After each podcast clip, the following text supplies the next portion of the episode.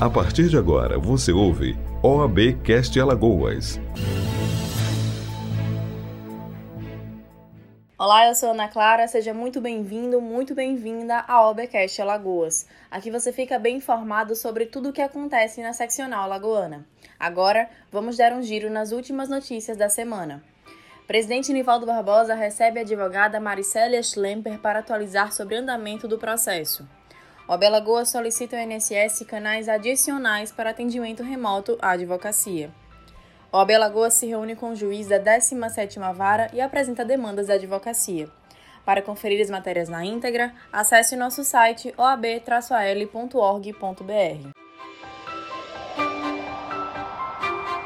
Agora vamos ao giro das comissões. A presidente da Comissão de Direito Tributário, Cristiana Maia de Omena, se reuniu com o presidente Nivaldo Barbosa Júnior para apresentar demandas como a importância da OAB ter participação no Conselho Tributário Estadual e o envio do ofício à Cefaz pedindo melhorias no atendimento pelo canal NISE.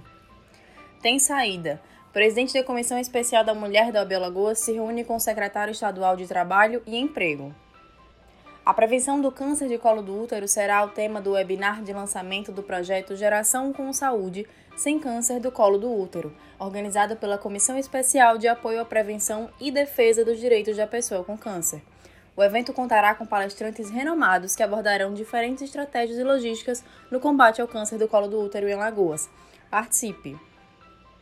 OB Alagoas e Procon realizam visitas em escolas privadas e orientam sobre a prevenção da Covid-19, como explica o presidente da Comissão da Defesa da Criança e do Adolescente, Paulo Paraíso, e o presidente da Comissão de Direito do Consumidor, Rafael Acioli. A ideia dessas fiscalizações é que a gente verifique se as escolas da rede de ensino privada, rede de ensino privado, estão é, cumprindo com todos os protocolos sanitários que o decreto estadual estabelece, tá certo? E isso é uma das ideias. Por quê? Porque a Comissão de Defesa da Criança e Adolescente, juntamente também com o PROCON, vem recebendo denúncias que algumas escolas não vêm cumprindo com esses protocolos. A ideia, a priori, é que a gente faça uma fiscalização educativa, onde a gente, identificando algum descumprimento, o PROCON e a Comissão de Defesa da Criança e Adolescente e a Comissão do Consumidor vai aconselhar o proprietário da escola ou os responsáveis para que regularize, tá certo? Ninguém está querendo perseguir nem multar, enfim, nada disso, aplicar sanções. A ideia inicial é que a gente faça uma fiscalização educativa e assim a gente está fazendo, tá? As escolas que a gente está encontrando descumprimento, nós estamos é, pedindo para que seja é, regularizado, corrigido.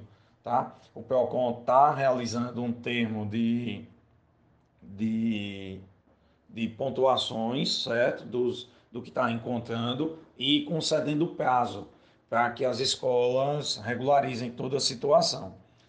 Essa é uma parceria da Comissão de Defesa da Criança e Adolescente com a Comissão de Consumidor e o PROCON do estado do, do nosso estado. Fizemos uma ação em conjunto com o PROCON, a Comissão de Direito do Consumidor, a Comissão da Criança e do Adolescente, em parceria com o PROCON, fiscalizando as escolas particulares aqui de Maceió com relação ao decreto do governador das regras da pandemia. Então, hoje era uma campanha mais de cunho pedagógico, educativo e de orientação. A ideia da gente, enquanto instituição, é o PROCON no seu papel de fiscalizar o cumprimento e a gente também de orientar as escolas, auxiliar e ser um, um facilitador com relação a esse cumprimento das, das regras. A gente sabe a dificuldade que as escolas particulares já vêm passando desde o início da pandemia, com a suspensão das atividades presenciais e agora com esse retorno a inadimplência e também a redução da mensalidade impactaram na, na, na, na situação econômica das escolas. E a gente tem sensibilidade com relação a isso. E enquanto instituição e no seu papel social a gente se coloca à disposição das escolas para que também possa ser cumprido esse, essas regras serem cumpridas. E que é o mais importante preservar a saúde das crianças e dos adolescentes que estão na escola, os consumidores. E respeitando essas regras, a gente vai ter uma convivência mais saudável, respeitando o distanciamento, respeitando as regras de utilização de álcool em gel, máscara, as salas com circulação, foi o que a gente observou nessas, nessas fiscalizações de hoje. E essa fiscalização vai ser, vai ser uma coisa contínua, a gente vai continuar fiscalizando gradativamente as escolas, tanto da parte baixa como da parte alta da cidade, e auxiliando efetivamente no cumprimento. Nosso papel hoje é exclusivamente de orientação e de prestar um auxílio nesse cumprimento. E, em forma alguma de, de, de fiscalizar com cunho, com cunho de, de, de, de autuação ou de penalidade, mas meramente e exclusivamente é, educativo, pedagógico e de auxílio mesmo. Esse é o papel e essa é a finalidade dessa ação realizada que foi iniciada hoje e vai dar continuidade nas próximas semanas.